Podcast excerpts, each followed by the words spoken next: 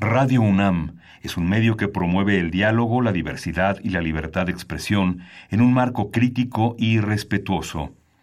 Los comentarios expresados a lo largo de su programación reflejan la opinión de quien los emite, mas no de la radiodifusora.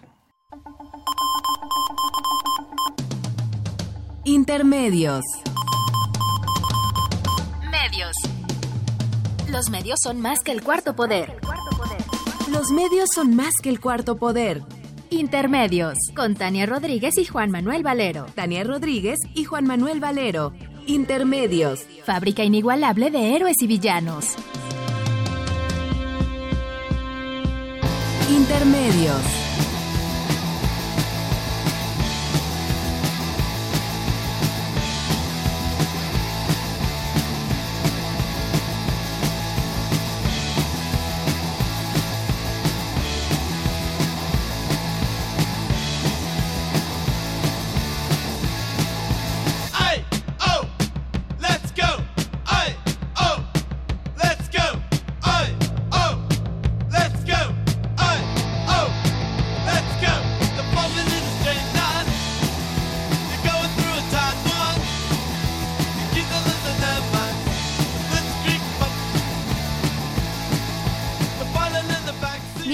A Intermedios, hoy 19 de julio del 2018. Los saludamos Tania Rodríguez. Y Juan Manuel Valero con el enorme gusto de estar aquí en los micrófonos de Radio UNAM.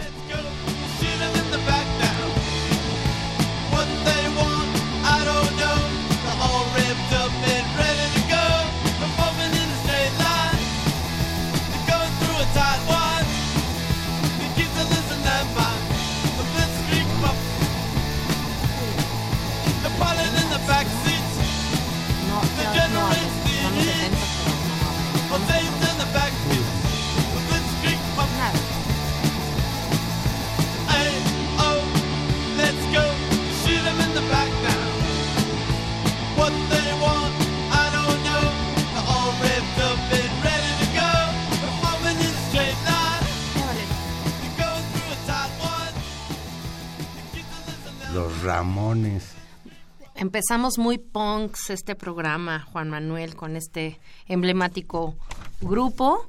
Y bueno, pues contentos de estar aquí este 19 de julio del 2018. Es, les recordamos que este es un programa grabado. Tuvimos que grabar el programa de hace ocho días y este, pues por las vacaciones de la UNAM y desde luego pues para que Intermedios no se interrumpa cada jueves sea puntual el inicio de este programa. Hoy tenemos mucho gusto de tener aquí como invitado a alguien que es de la casa. Está con nosotros Gilberto Díaz Fernández, nuestro productor, que hoy se incorpora al platiquín. Vamos a platicar hoy sobre los medios de comunicación y su evolución a través de la historia, sobre todo en este país. Digo, más que nada sería como la, evolución en lo que va del siglo XXI. Sí, y todos Bueno, no. Valero quiere hablar del siglo XX, déjalo porque es parte de su vida. Perfecto. Pero eh, lo que es interesante y, vale la pena hacerlo es que, como, como siempre nos pasa, quedamos muy atados a, a, las coyunturas mediáticas y a las coyunturas políticas. Y bueno, este ejercicio de grabación para no especular sobre el futuro y quedar atrapados en quién sabe qué situación en, en el escenario político, eh, pues nos vamos a dar este espacio para pensar algo que es parte de, nuestro, de nuestras discusiones cotidianas digamos, cuando armamos eh, los programas e incluso nuestra discusión permanente a la revisión de cómo se llama el programa, que es Intermedios, que es hacer una evaluación de esto, que como dice nuestro propio spot, se ha convertido en el cuarto poder y que es importantísimo en la escena pública nacional y que tiene efectos políticos centrales y sociales. Los medios de comunicación han cambiado en el mundo, han cambiado en este país y han cambiado por distintas razones. Tal vez para empezar la discusión les pedí diría una primera pauta de qué es lo que a ustedes les llama más la atención de la escena mediática contemporánea, lo que consideran que es el tema, lo nuevo, lo no previsto, lo que sucede.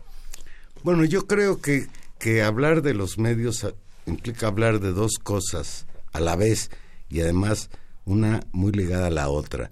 lo que ha sido el desarrollo tecnológico de los medios de comunicación para los que vivimos allá en la primera mitad del siglo pasado, pues presenciamos incluso hasta la, la segunda mitad hasta la, primera. la segunda sí. Ya la segunda mitad del siglo pasado.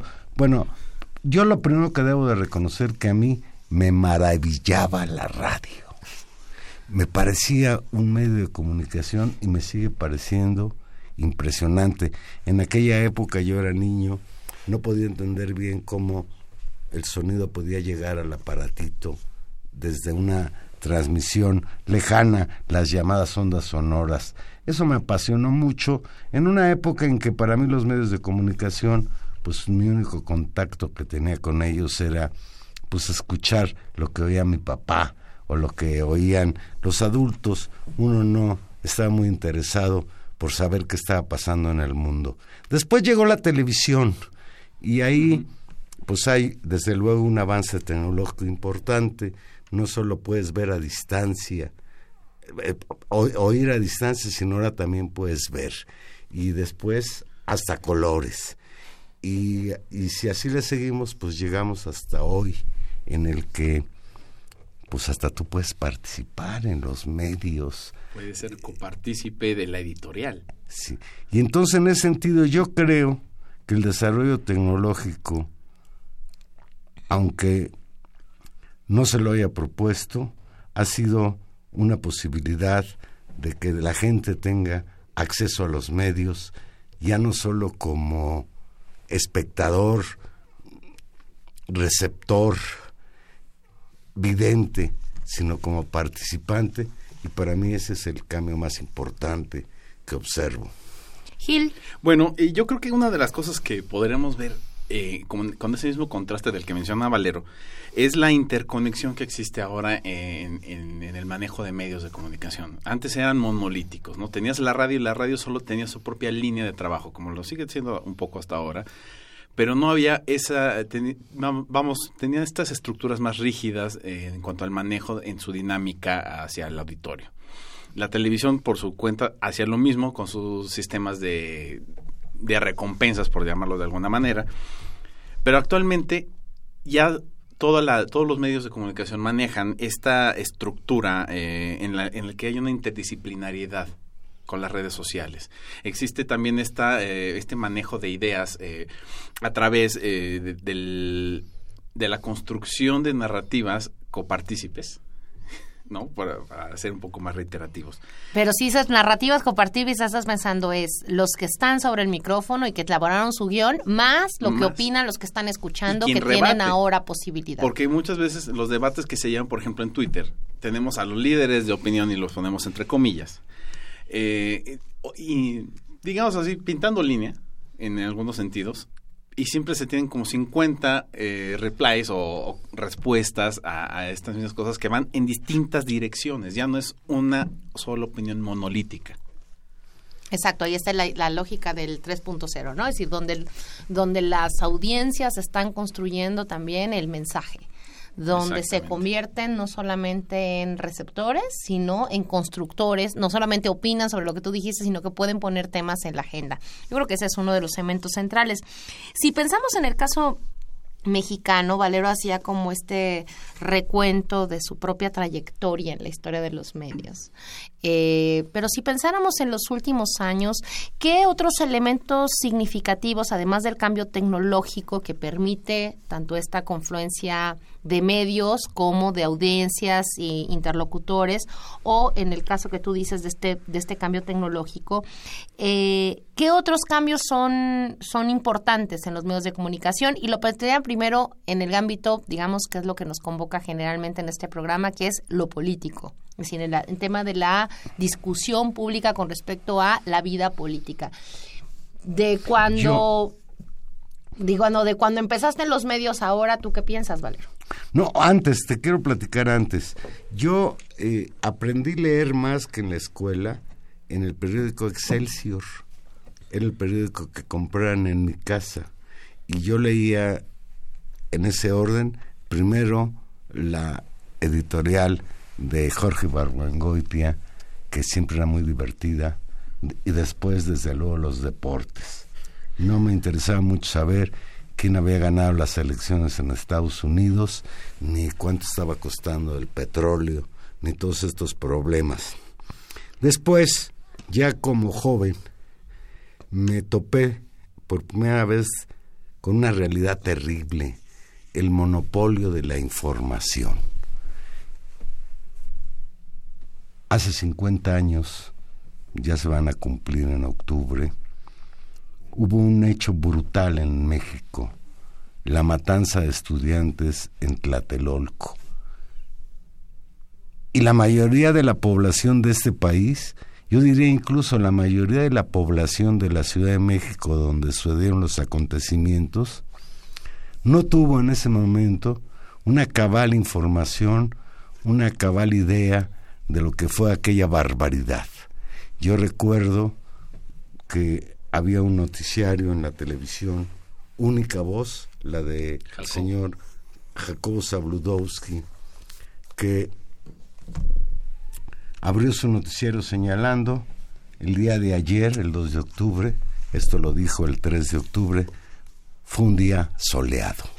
Así abrió eh, su noticiario y desde luego, bueno, creo que una de las demandas fundamentales de aquellos estudiantes tan inocentes que no entendían la dimensión de los problemas que les acarrearía andar luchando por las libertades democráticas, pues la pagaron el 2 de octubre en la Plaza de las Tres Culturas frente a un gobierno autoritario que tenía el monopolio de la información. Todos los periódicos de ese día hablaron de que había sido una confrontación entre, provocadores y, y, soldados y nunca se le dio la dimensión que ha venido ganando en la historia lo que sucedió ese día. Y yo creo que quizás esta es la cuestión más importante de entender o atender de los medios. Aquel grito de prensa vendida 68 lo podríamos seguir diciendo respecto a algunos medios, pero por fortuna ya no son la voz única. Se han democratizado los medios de comunicación, no todo lo que quisiéramos, pero en un sentido sí. Así es, y creo que en ese sentido un contraste que podemos encontrar con esta evolución de los medios, podemos tomarlo en el terrible caso de los 43 de Ayotzinapa. ¿Qué hubiera pasado en el 68 si hubiera existido la estructura de redes sociales que existió, por ejemplo, con, que denunció el caso de los 43? la inmediatez con la que se recorrió toda la información, el hecho de que las, la versión oficial fue contrastada constantemente con los yo ya me cansé hasta el 23, 24, 25, que fue un contrapeso muy importante para no eh, sepultar en, la, en una verdad histórica todo este, este asunto que hubiera sucedido en el 68. Claro, y, y complementado las redes sociales que, hacen un trabajo de difusión importante y hay que decirlo también, una, yo diría que estamos ante la emergencia y tal vez sea uno de los temas interesantes de una nueva generación de periodistas, ¿no?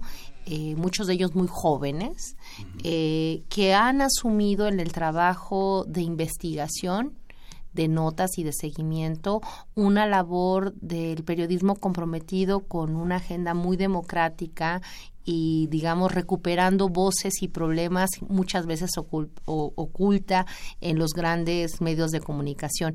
Muchos de los trabajos incluso que surgieron, eh, y me gusta el ejemplo que pones Gil, eh, sobre todo con el caso de los 43, provinieron información de eh, casi periodistas de a pie, incluso tienen una organización que son periodistas de a pie, que fueron colocando fotografías, testimonios, recuperando voces que hicieron dudar de, esta, de este discurso general canales oficiales, que eso era lo importante. Era, la información corría mucho más rápido y mucho más eh, eficazmente eh, que como corría con, por los medios y por la burocracia de los medios grandes. Claro, y por los intereses creados que, que también pueden comprometerse.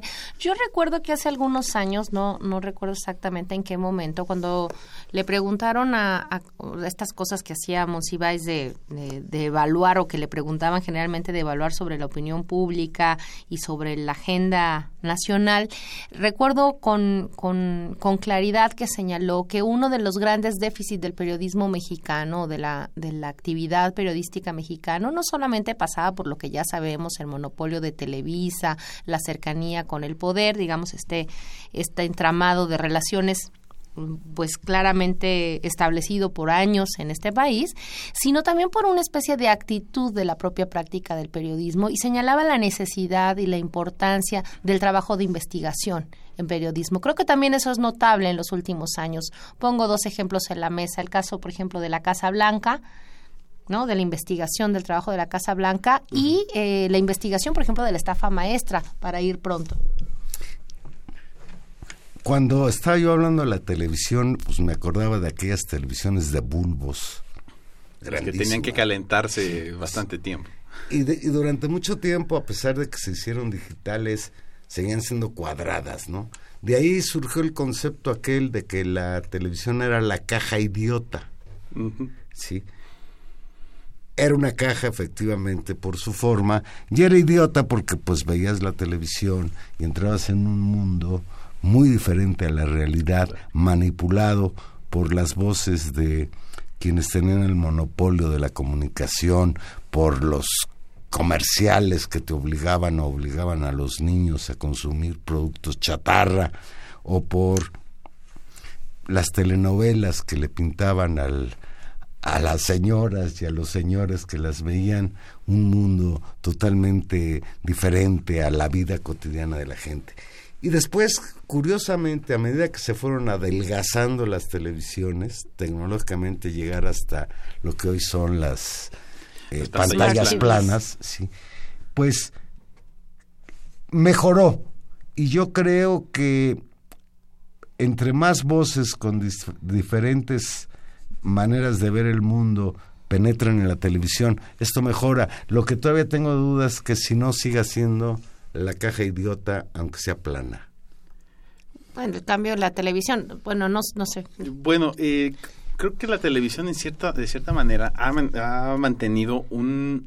Ha perdido terreno en, las, eh, eh, en, la, en, la, actual estructura que, que, se maneja de comunicación, ¿no? Y mucho de esto es porque le ha ganado terreno las mismas, el mismo Internet. La inmediatez del Internet está permitiendo que incluso tú seas tu propio, eh, eh, no solo reportero, sino tu propio presentador de televisión.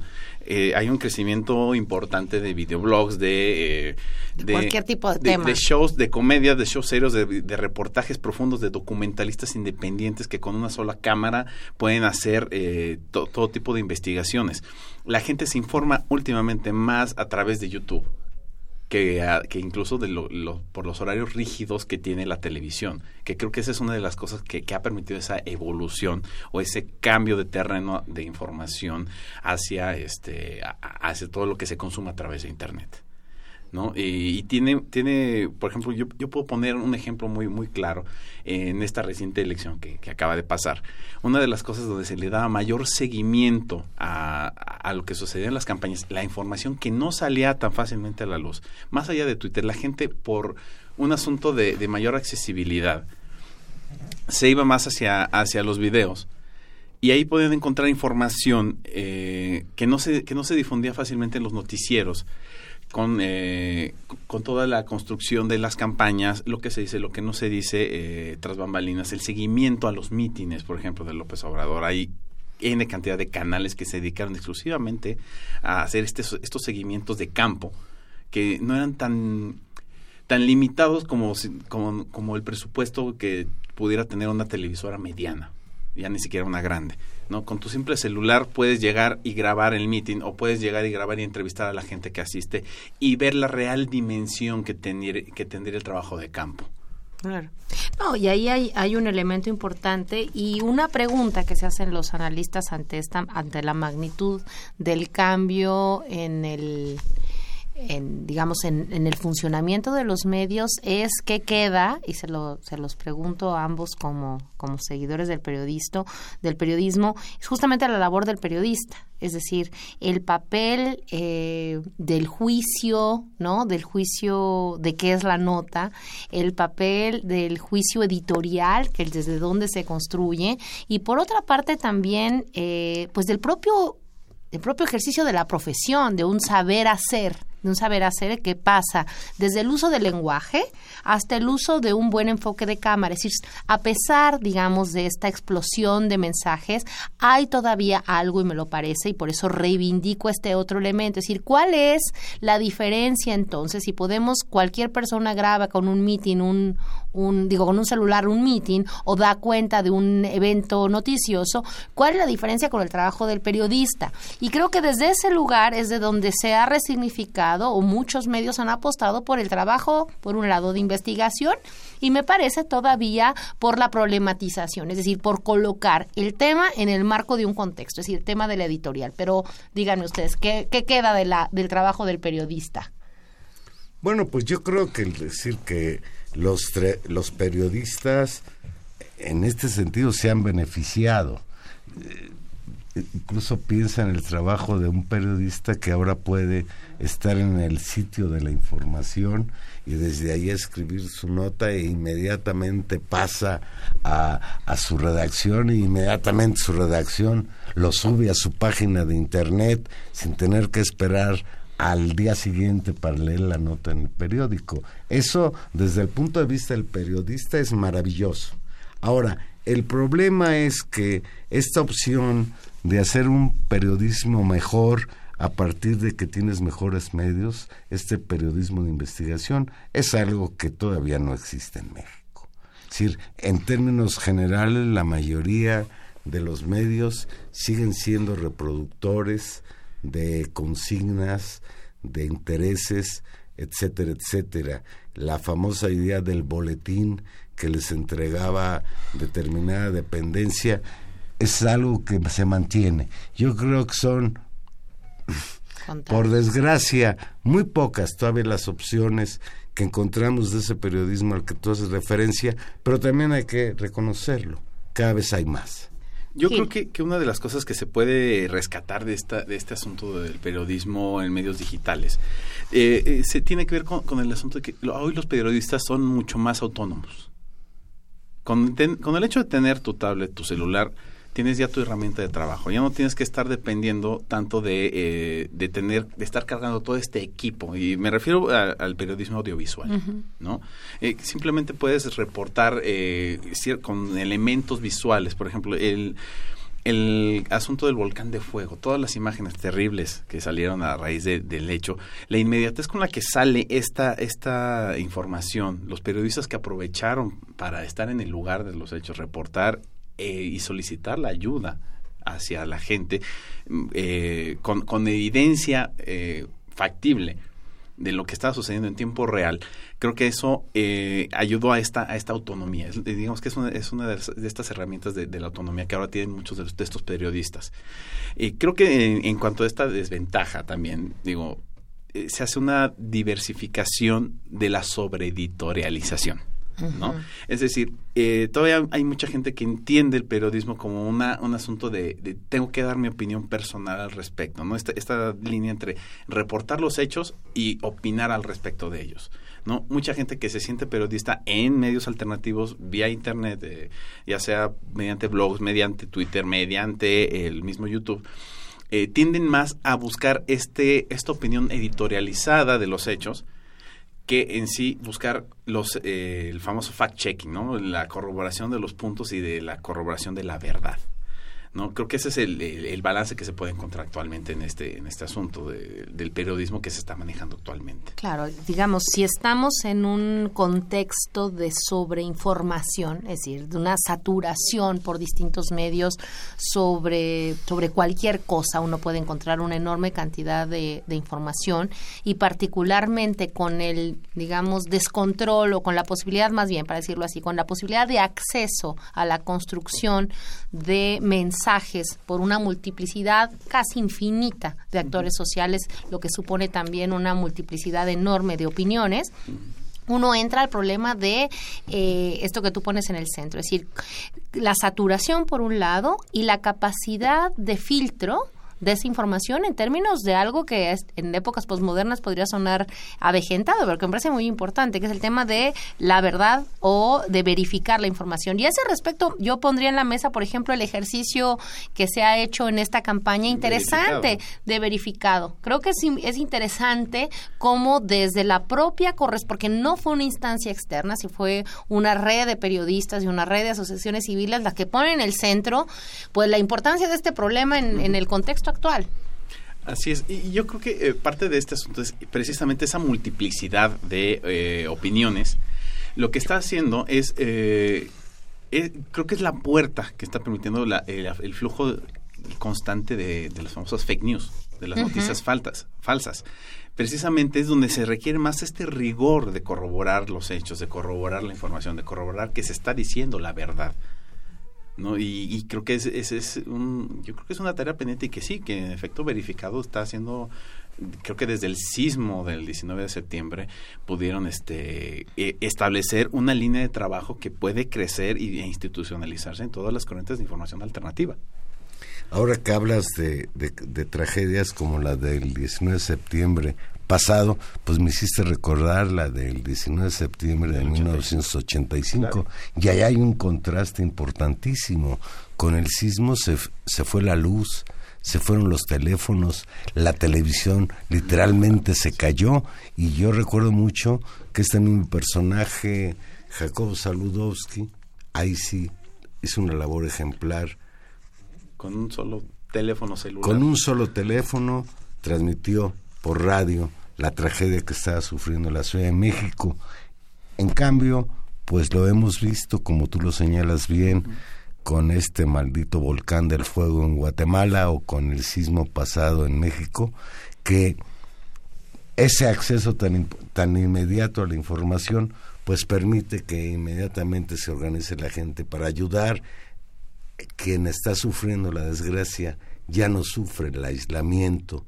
Esa es otra virtud del eh, desarrollo de los medios de comunicación, sobre todo cuando nos referimos a medios de comunicación públicos. Claro, ahora simplemente decir que este, para no dar, no pecar de optimistas, esta inclusión masiva que ha permitido el acceso a medios de comunicación también pasa por el acceso, pues digamos, al salto digital y cómo amplios sectores de la población, ¿no? Aún no están incluidos y entonces su exclusión es decir, las condiciones de vulnerabilidad de su propia situación, generalmente acompañadas de pobreza, discriminación y otras cosas, se convierte también en un factor doble al estar excluidos de este mundo digital y de esta carencia absoluta, digamos, de acceso a estos medios que también les permiten en este caso no solamente información, sino también voz. Pero Bien, vamos a hacer una pequeña pausa y aquí regresamos. Hoy es un programa grabado por eso no les podemos dar los teléfonos en espera de que ustedes se comuniquen con nosotros.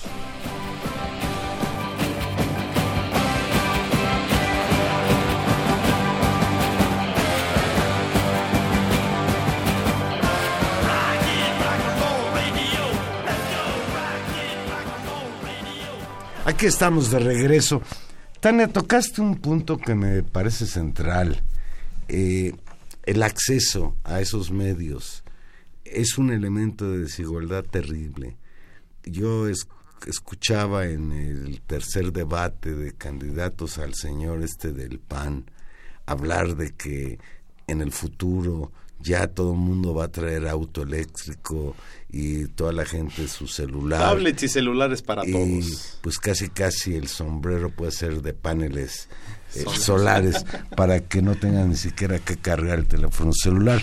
Todo esto suena fabuloso, pero vivimos en un país, no sé cuántos, pero deben ser muchos millones, que no tienen acceso a estos medios. Decía alguien por ahí, un mexicano puede carecer de todo, menos de Coca-Cola y televisión. A lo mejor es cierto de que el acceso a la televisión se ha democratizado, pero yo tengo mis dudas de que todos los mexicanos tengan la misma oportunidad de informarse que quienes tienen el privilegio de vivir en las zonas urbanas, tener acceso a Internet a través de una computadora o un teléfono celular. Sí, yo creo que el, el asunto de que exista una especie de analfabetismo digital, como se le denomina en algunos lugares, eh, sí es, eh, es, digamos, la siguiente brecha de desigualdad que hay que afrontar. ¿No? Eh, escuchaba, refiriéndome al mismo debate, ¿no? Esta, esta idea de tan populista, utilicemos el término, de decir, vamos a tener tablets y celulares para todos todos los pobres, pobres van a tener tablets y celulares. Cuando estas personas carecen de los medios básicos, no tienen muchas veces agua, no tienen ni siquiera luz, no tienen acceso fácil ni siquiera una buena alimentación. ¿De dónde se informa esta gente? Finalmente es, parte de esa misma brecha de información. Qué bueno que se les quiera dar este acceso, pero ¿cómo si no tienen ni siquiera los insumos básicos? Y creo que es uno de, de los pendientes que se, se tienen que trabajar en, eh, eh, tenemos que trabajar como sociedad a futuro. No, no podemos tener una, una especie de doble rasero este, respecto al manejo mediático para andar vendiendo uno u otro tipo de ideas. Y, y creo que en parte todo este asunto eh, del, del acceso a los medios de comunicación es tan básico como el acceso a la educación. Claro, que tendría que ir completado. Por eso la idea de una especie de alfabetización es interesante porque los medios de comunicación, una tableta, el acceso a una, a una computadora, a un teléfono inteligente de conexión a Internet, permite, es, es un instrumento, pero los instrumentos tienen que aprender a usarse eh, y tienes que poder poner las cosas en contexto. De ahí que me sigue pareciendo importante eh, todavía el trabajo, digamos, de eh, cierto nivel de periodismo profesional y de que de alguna manera los medios formales siguen cumpliendo un papel en organizar, no digo si para bien o para mal, pero lo siguen cumpliendo en términos de organizadores de la información, ¿no? Eh, es interesante, por ejemplo, también los estudios que hay me refiero a eso. Tú entras a una a, un acceso más, digamos, en los estudios que hay cuando pues, dicen qué buscan los mexicanos en Internet, o los mexicanos que están en Internet, qué hacen y cómo se conectan. Uno, ¿se conectan a través de PCs? No, se conectan generalmente a través de teléfonos, lo cual te da una condición mínima de eh, flujo. Esa, esa conectividad además la hacen en función de la mayor parte de ellos en programas donde el Internet sigue resultando carísimo porque no están vinculados a programas de pago con tarjeta de crédito o de prepago, sino, eh, eh, digamos, con tarjetas o que la gente le va poniendo dinero, va poniéndole dinerito a su, a su teléfono y a partir de ahí, que lo hace que una tarifa siga siendo muy grande y sigue siendo un tema de política y de agenda pública, por ejemplo, las focos de Internet libre, por ejemplo, en puntos centrales, en escuelas, en hospitales, en, en lugares públicos donde la gente pueda conectarse libremente. Tercer lugar, ¿qué hace con ese instrumento? ¿Qué busca? Bueno, la mayor parte de la gente entra a su correo electrónico, lo cual habla y reproduce una red de relaciones personales ya previamente construidas y uno se cartea ahí se conecta con la gente. Y lo mismo con redes sociales mucho más restrictivas como WhatsApp, como Instagram o como Facebook. Fundamentalmente la gente en México es Facebookera. Lo que supone reproducir en un espacio digital una serie de relaciones previamente construidas en el mundo real el chismito familiar o personal. y de los amigos, ¿no? Los grupos. Ahora bien, ¿qué sucede en esos grupos de discusión con información nueva que llega? Efectivamente, mucha de la información a veces de la escena pública o de la, de la vida política general, también llega a pasar vía Facebook, que es una red social menos politizada, por ejemplo, que Twitter, ¿no?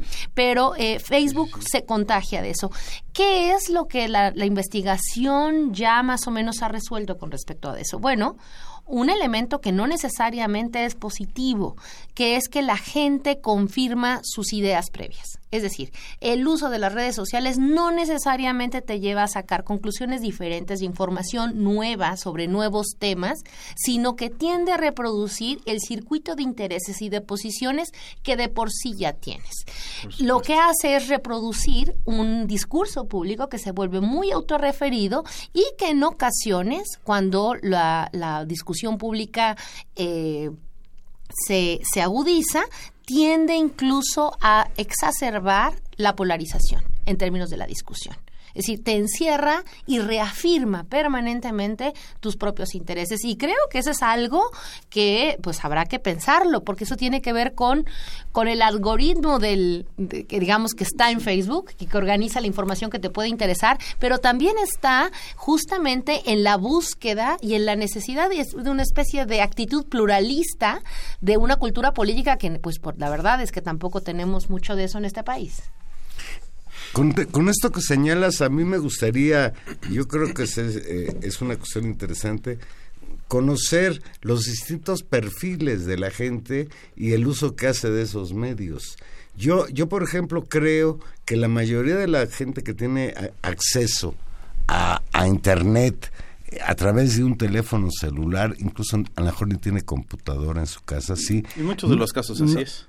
No, no entra a establecer un debate en Twitter o a escuchar eh, las barbaridades que ahí se dicen, ni mucho menos entra a Facebook a establecer un contacto de amistad con otras personas, sino que busca, por desgracia, otro tipo de posibilidades en las redes que pueden ser incluso contraproducentes. Generalmente esto se, se, cae en, el mismo, en la misma canasta. La gente cuando entra a Facebook o cuando entra a estas redes sociales, lo que está buscando es un consumo de información, que es un fenómeno muy interesante eh, para explorar. ¿no? Uno de los ejemplos que puede tomarse eso, se dice que a lo mejor sí, no está tan politizado Facebook.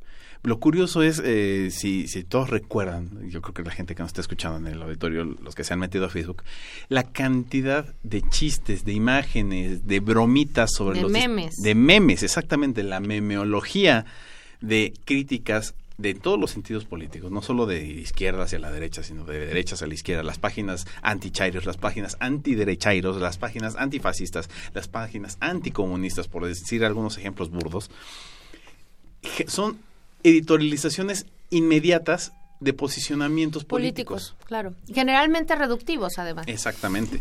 ¿Pero que eso es bueno o es malo? Es pues, un fenómeno de cómo se está moviendo la información, cómo se está simplificando el hecho. Es decir, mucha gente, eh, en vez de estar buscando, por ejemplo, eh, algún texto sobre algún fenómeno sociológico, eh, no sé, la, la, la comparativa de qué es el populismo, mejor encuentras una, una gráfica, una imagen que en una sola, en un, en un solo, una sola fotografía te explica qué es el populismo, qué sí es el populismo, no, qué no es el populismo. Por ejemplo, este el ejemplo de, del famoso Pictoline, que cada día está sacando entre dos o tres imágenes que te explican X tema y te lo sintetiza y te lo da digerido y sí, muy reducido respecto a la investigación. Y ahí total. todavía hay una intención de explicar algo. El tema aquí, y eso es, y eso es riesgoso, se estudió eh, y fue muy sorprendente con, por ejemplo, la gente que seguía la campaña de Trump. Y eso, y eso lo hicieron muy bien. Es decir, hay una selección del propio lo, eh, algoritmo con el que funciona Facebook en el que va a ir detectando qué tipo de persona eres tú y qué cosas son las que te interesan. Por lo tanto, te va a ofrecer información acorde a tus intereses, lo que generalmente va a producir que tú reafirmes ese interés y reafirmes la posición eh, eso. Eh, en el caso de los seguidores de Trump, lo que ocurrió es que estaban como encapsulados, una especie de cápsula de discusiones donde tú tiendes a ponerle like a los que tú ya estás de acuerdo con ellos y a ponerles no like a los otros y entonces tiendes a seguir a los que de por sí están de acuerdo contigo, lo que construye una reducción de la complejidad social, porque llega un momento en que tú crees esta frase que todos hemos dicho, todo mundo está contento, todo mundo está enojado, cuando todo mundo en realidad eres tú y tu pequeño mundo social y no todo el mundo. ¿Esto tiene un efecto político para la democracia? Yo creo que sí y yo creo que es negativo porque tiende a volvernos más, paradójicamente, tiende a volvernos menos tolerantes con la discrepancia. Tiende a homogeneizar un mundo que es mucho más plural y tiende a reducir la complejidad de fenómenos eh, pues eso, muy eh, controvertidos, ambiguos, con aristas, a reducirlos a categorías mucho más sencillas y simples, lo cual pues no necesariamente es bueno. Así que yo no soy optimista los efectos políticos necesariamente todo positivo de las redes sociales. Tienen también sus efectos eh, negativos. No, y no solo en el terreno este político del reduccionismo al que haces referencia, lo cual es muy grave, ¿no? Claro. Es decir, que se, por ejemplo, el concepto este de populismo, yo todavía no lo entiendo bien, ¿eh? Y Es eso que estudié sociología y, Es y me he pasado muchos, es una ambigüedad. Y ya el manejo trivial de los medios es, ya, es decir, generalmente se usa el concepto populismo de manera peyorativa, pero mucha gente incluso ya lo usa como insulto. Nunca hay un- una idea de búsqueda, de contextualizar, y eso es a lo que quiero ir, ya con independencia de la las cuestiones políticas. El problema gravísimo de las redes es que no le da tiempo a la gente de pensar el mundo. Aquella espléndida síntesis que hacía Ortega y Gasset, la vida del hombre es un proceso pendular entre yo y el mundo. Generalmente te quedas en el mundo y eh, pierdes la posibilidad de profundizar. Ya la gente no lee libros, No, busca resúmenes. Ya no, exacto, ya no le da tiempo de leer novelas, ahora encuentra la inmediatez de, Sí. quizás por eso en el terror de la literatura han funcionado las minificciones, Por porque ya nadie tiene tiempo de atenderte más de 10 cuartillas si te va bien. Pero eh, yo creo que esa, esa misma inmediatez, eh, de cierta manera, se va a terminar revirtiendo. Hay una especie de curva que, se, se- los futurólogos o la gente que hace prospectiva maneja, que es el famoso valle de lo, de lo imposible, ¿no? Este va- famoso valle de lo imposible, que es el, el valle de... Está tan demasiado tan cerrado, demasiado alto, demasiado real, que ya parece irreal. La inmediatez de repente termina por abrumar. Uno de los datos más importantes que surgieron del tercer debate presidencial aquí en México es que en redes sociales el 70% de la gente no vio el debate. No le interesó, ya no quisieron verlo, ya no quisieron opinar. Pero eso a lo mejor no es malo, ¿es? No, no es malo. A lo que me refiero es exactamente No, ese... pero el ese- tema es la curva de la novedad, es decir, te lleva el propio medio a una lógica de lo nuevo. Entonces ya, el debate, todo el mundo se sube, el famoso tren del mame, ¿no? Exactamente. Todos nos vamos subiendo de la novedad en la novedad, lo cual supone eh, frivolizar también las cosas. Es decir, también hay algo de eso, es decir, se pierde algo de cuál es la debida importancia de cada coyuntura. Vivimos en una coyuntura permanente que desdibuja el propio concepto de coyuntura, es decir, ya no hay una hay una novedad, cuál hay es la verdadera novedad hay cuando una todo se vende así. de novedades. Exactamente. ¿no? Otro aspecto que, que desde luego yo no tengo ningún conocimiento al respecto como para dar elementos, pero que me preocupa, es esa dualidad en la que ya de manera esquizofrénica vivimos en dos mundos, el mundo real y el mundo virtual. Incluso hay gente que un poco en broma, un poco en serio dice, señores, me voy de Twitter porque voy a regresar un poco A la vida al- real. a la vida real. Y de repente, ¿cuál es la vida real? Sí. Y esto es, un- es algo que sucedía ya desde hace más de 10 años. Había antes un programa, un- una especie de juego que se le conocía como Second Life, donde tú generabas tu propio perfil en una realidad virtual, donde existían comercios, existía dinero, existía trabajo, existía eh, una, podías hacer una vida paralela a tu vida real. Y había gente que en su momento se había reportajes en diferentes canales, en CNN, en Fox News, en los mismos programas, eh, cadenas de información latinoamericana de cómo te absorbe la vida Second Life o cómo te absorbía. Ya no existe Second Life, por lo menos ya no como, como lo recordamos. Es, esa, esa necesidad de fuga que creo que algunas personas eh, buscaban a través de estos tipos de medios. Eh, se, ha, se, ha habido- se ha visto replicado en, esta, en las distintas redes sociales que estamos utilizando. Eh, y creo que en este mismo, eh, podría decirse, eh, en esta misma realidad evasiva que tenemos, ¿no? Esta abrumadora realidad en la que vivimos, nos hace exigir esta digestión de las cosas en vez de hacer una asimilación más reflexiva, ¿no? De, como, como mencionaba este Valero, tener una, una mejor idea de lo que vamos a asimilar. Sí, yo, yo creo que, digamos, los, las, las ciencias sociales han estado ocupadas en los últimos años en, en justamente averiguar el efecto de este mundo digital en, en la vida. Yo lo primero que tendría que hacer y que tendremos que asumir como algo cierto es que no hay un mundo separado del otro. Es decir, efectivamente están relacionados porque, porque suceden en contextos eh, claros y con condicionamientos concretos. Es decir, lo digital no ocurre en la estratosfera en un lugar quién sabe dónde es, ocurre en función de uno, de que tengas tiempo, de que tengas un teléfono digital, de que tengas internet, de, que, tengas las, condiciones, de que te alcancen las horas, es decir, que tengas esa disposición. Y eso es el mundo concreto. No todo mundo vive igual, ni es exactamente lo mismo para todos. Una primera dimensión. Segunda dimensión, pasa por una especie de eh, decisión colectiva o de, de, hábitos de comportamiento de la gente de relacionarse de esta forma. Los grupos, eh, los mil grupos de WhatsApp en los que estamos, las fotografías de Instagram, siguen estando en función de la red de relaciones reales, entre comillas, en que la gente vive y reproduce su vida. Y los contenidos y las prácticas de consumo, muchas veces son prácticas de consumo asociados a tomarle la foto a los tenis que me compré, al, desayuno que estoy visitando, conviven en función de una lógica de mercado y desde ahí habría que entender desde dónde se han construido las grandes fortunas de Facebook, de WhatsApp, de Twitter, de todas estas medias eh, que tienen y están absolutamente entrelazadas a una cultura del consumo porque son lo que están organizando. El Big Data y la información en términos de perfiles de personas que hemos ido se realizan en el mundo real y en la economía real y ahí no hay que tener duda alguna. Por supuesto, y parte de, esto que mencionas con, con, con, el asunto de la Big Data, ¿no? Alguien por ahí preguntaba, ¿Por qué crees que Facebook es gratis? ¿Por qué crees que entrar a Twitter o Instagram es gratis? Precisamente porque estas redes recopilan la información de consumo de todos nuestros gustos.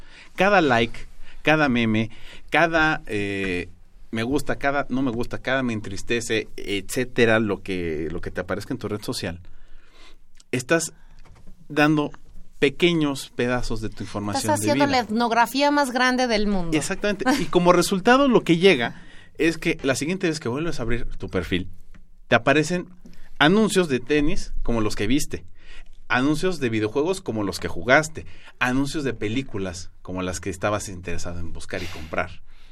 Entonces, realmente la gratuidad de estas redes sociales no es tal. No, claro, incluso eso que dices es, es genial. Reproduce de una manera grotesca el mundo en el que estamos viviendo. O sea, el problema no es, no es esas redes, sino la realidad al que están a la que están referidas. Por ejemplo, ahora yo tengo que viajar mucho en carretera por motivo de mi trabajo. Y una de las cosas que me sucede, sobre todo en épocas de campañas, es que me voy peleando con las fotografías de los sujetos que están ahí como candidatos, ¿no?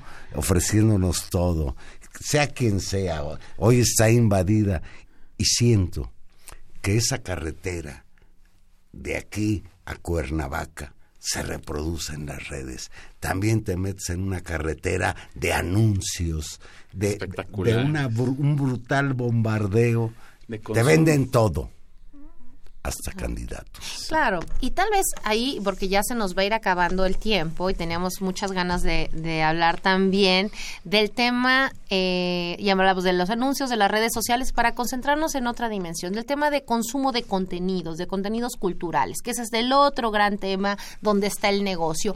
Hoy todos compramos y tenemos, bueno, no todos, otras para ser juicio, juiciosa con mi propia aseveración de que el mundo real hay diferencias, hay un, un sector importante de la población que ya en su renta cotidiana mensual tiene que asumir el pago de Netflix, el pago de Spotify, el pago de estas redes sociales, que lo que nos ve, no de Blim, no, el de, en ese caso mejor Amazon. En ese caso mejor Amazon, exacto, de estas redes internacionales que nos venden contenidos. Un comentario. Pues lo dijo Gilberto hace rato, la relación entre los medios y la, y la educación.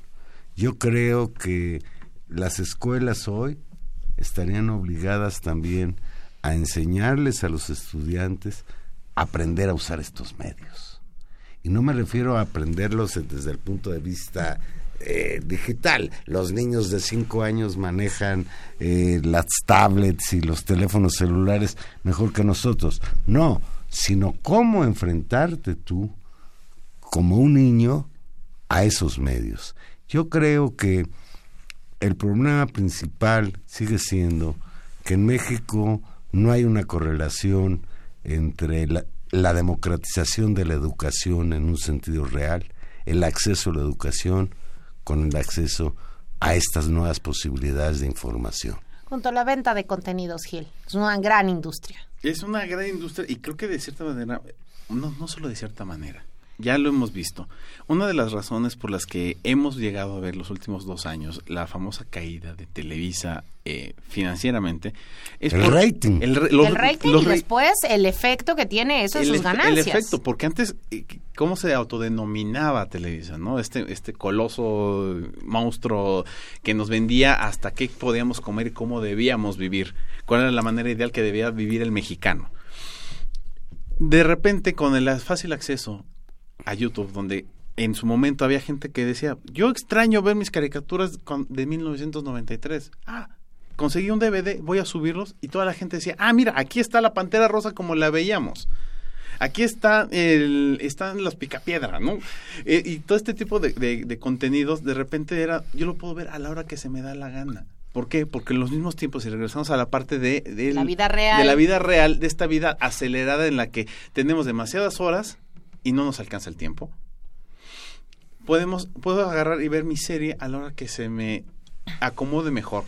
Puedo llegar a, y consumir de un centón toda una temporada de House of Cards o este otras personas que se que consumen este estas narcoseries se las echan un fin de semana completo. o no necesito comprar un disco porque pago una suscripción y puedo o entro a YouTube y puedo escuchar lo que se me antoja en el momento que yo quiera sin tenerlo que tener además guardado en un librero o en un lugar donde guardas discos. Al grado que por supuesto se tuvieron que, que adaptar al mercado y crearon pues esta, esta cosa llamada Blim, ¿no? Para tratar de entrar al mercado. Y el mismo YouTube también tiene su sistema con series este de, prepago.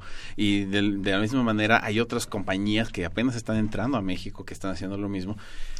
Y están ejerciendo exactamente esa, esa competencia, ese libre mercado, ¿no? Es, un poco como la llegada de, de Uber a México. Y sin embargo, son monopolios. Exactamente. O sea, es decir, hay una competencia en el marco de un control corporativo fuerte de estos instrumentos de consumo. Y yo creo que una cuestión importantísima de estos medios es que de alguna manera en ellos se hace realidad el concepto de, de, de aldea global, no sé si para bien o para mal, pero ya hay una globalización. Hoy tú en estos medios puedes saber qué está pasando en el mundo puedes conocer y relacionarte incluso hasta afectivamente con poblaciones con, con, las que antes no tenías ningún contacto. Sin embargo, yo vuelvo a poner en el centro que la capacidad de buscar contenidos distintos eh, pasa por otro lugar que no tiene que ver con el mecanismo, o sea, con, el instrumento en sí. Pasa por un elemento cultural, por una decisión política, por un expertise incluso y por un contexto cultural que te permite desear querer consumir otro tipo de contenidos. Porque lo cierto es que si volvemos a ver las pautas de consumo, la gente en canales de YouTube o de canales eh, de consumo vuelve a consumir el tipo de cosas que ya consumía. Y ahí hay un tema y un conflicto también también en cierta medida con los contenidos, donde hemos visto algunos cambios, ¿no? Eh, sí, de, temáticas para ciertos sectores de la población que está consumiendo otro tipo de productos, productos mucho más ligados, por ejemplo, pienso en las series de Netflix, que todo, pues, que se ven y que tienen un éxito masivo, pero también eh, tiene la contracara de volver a poner en medios digitales productos, digamos, diseñados más en el tono, en el lenguaje y en el el de los viejos programas de consumo de Televisa, por, ejemplo. Por supuesto. Por ejemplo, podemos ver estos, estos fenómenos y esta adaptabilidad al fenómeno de, consumo. Sí, la gente está consumiendo lo mismo que consumía antes, y pero lo está consumiendo con un giro, con un cambio eh, en la forma, en la presentación, en la envoltura. El éxito caballas avasallador que ha tenido la serie de Luis Miguel, por ejemplo en Netflix, ha manejado una ha, ejercido una un ¿cómo podríamos decirlo? Ha sido ha impactado tanto a la gente que ha hecho que la gente misma vuelva a consumir la misma música y que todo el ambiente se vuelva a sentir como si estuviéramos en 1990. Exacto. En Y los una- albores del pre-TLC. Claro, y tal vez también tenga que ver este, este revival de, de la velocidad con esta venta general que hemos discutido mil, mil La veces. Gil, de la nostalgia. Es decir, vender la nostalgia. ¿no? Revivir el, el- el espacio que tenías en su momento. Revivir eh, aquello que ya no fuiste en tu infancia, ahora en tu adultez. Aquello que cuando en su momento a mí me, me ha tocado, el salir a la calle pensando que estoy volviendo a escuchar la radio como, la esta- como se escuchaba en 1987. O escuchar la radio eh, co- antes de que se convirtiera en esta en este esta vorágine de comerciales y presentadores noticiosos ah, cuando la radio era más musical Claro. cuando la radio era nocturna Y si uno piensa también, eso pasa en la radio, eso pasa en, las tele- en la televisión, en las series, hay un efecto, digamos, de venta del pasado, en una especie de nostalgia generalizada de un pasado que fue mejor, de alguna forma, pese a la a la pues eso inmediatez y, y plenitud en, en muchos términos de la palabra de este presente lleno de significados de imágenes y de bombardeo. Pues vamos terminando este programa, queridos colegas. Un Muchas comentario gracias. final sobre el futuro de los medios, lo que quieran, porque vamos terminando. Valero. Pues yo no sé hasta dónde nos lleven. Facebook nació en 2003, Twitter en 2006, Instagram. Más o menos. más o menos por el del 2007 2008 Y tú, Cans, más metido que nosotros. ¿Qué viene? ¿qué viene La realidad virtual. ¿Qué ¿no? viene? La realidad virtual. O sea, el La hecho de, poder, por ejemplo, está esta, ya creo que ya está por y- y re- retirarse la exposición Cali Arena aquí en el Museo de Tlatelolco. eh, que es este corto de Alejandro González Iñárritu. Ah, bueno, te- y si, y si no, todavía es- está, todavía está una exposición de Bjork en el Centro Cultural de, Realidad Virtual. No me quiero ir sin tocar un tema que sufro en carne propia. Los que se meten a las redes sociales a jugar a la guerra. Ah, bueno, pues. Los juegos, Los Pues juegos, los juegos virtuales, que ahora no son solo que tú entras, se acuerdan del Atari a matar marcianitos. Sí, no, ya No, son recreaciones ahora se hacen sociedades para, hacen con- grupos. para hacer guerras, Sí. lo cual Eso. a mí me preocupa muchísimo. Así es. Gil, un último comentario. Último comentario. Creo que lo que se puede decir al respecto de, de la manera en la que están evolucionando los medios de comunicación. Eh, yo creo que tenemos que tener mucho cuidado y creo que es importante esto que mencionabas, la responsabilidad que se tiene una, una especie de educación cívica y ética de las realidades virtuales y de las sociedades de las redes sociales. Sí, es, es importante tener, y, y esto me remite a la película Jurassic Park, una cosa es tener el adquirir y asimilar el conocimiento y otra ya haberlo tenido digerido. Algo que está sucediendo con las actuales sociedades es que mucho del conocimiento en redes sociales no están experimentando un aprendizaje a través de ellos, sino que ya, ya lo reciben asimilado. Y esa diferencia es lo que cambia mucho la perspectiva del criterio en su uso. Pues nos vamos, estimados colegas. Valero, hasta luego. Pues ya, ya nos vamos. Estuvimos con ustedes hoy en los controles técnicos, Rafael Alvarado. Muchas gracias, Rafael, en la producción y ahora en la participación, Gilberto Díaz. Muchas gracias. Y en los micrófonos, Tania Rodríguez. Nos escuchamos el próximo jueves a las 8 de la noche en Intermedios. Adiós.